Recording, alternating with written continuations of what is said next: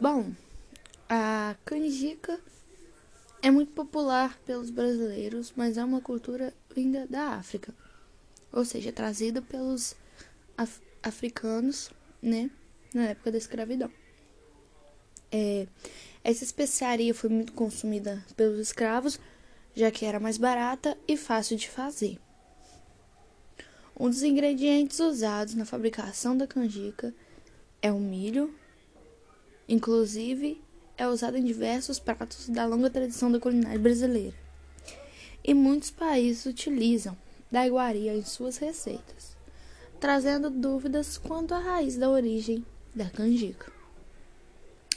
A partir da etimologia da palavra canjica, temos a princípio três possíveis derivações, vindas dos tupinambás, da Índia e do quibundo, língua falada na África, na região da Angola. Esses três lugares possuem costumes culinários inspirados da papa feito do milho. A canjica tem vários nomes, pois o Brasil é um território muito extenso, portanto abriga grande diversidade de, de culturas. Na região norte e nordeste, o prato é entendido como mingau e tem o nome de mungunzá.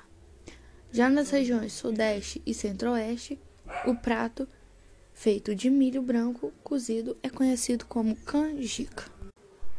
A canjica é, pode ter vários nomes mas há locais que ela a receita dela é o mesmo.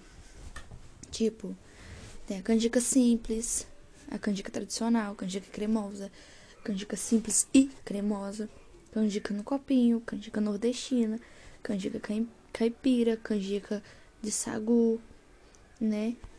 Canjica branca com fava de baunilha e canjica de amendoim e várias outras.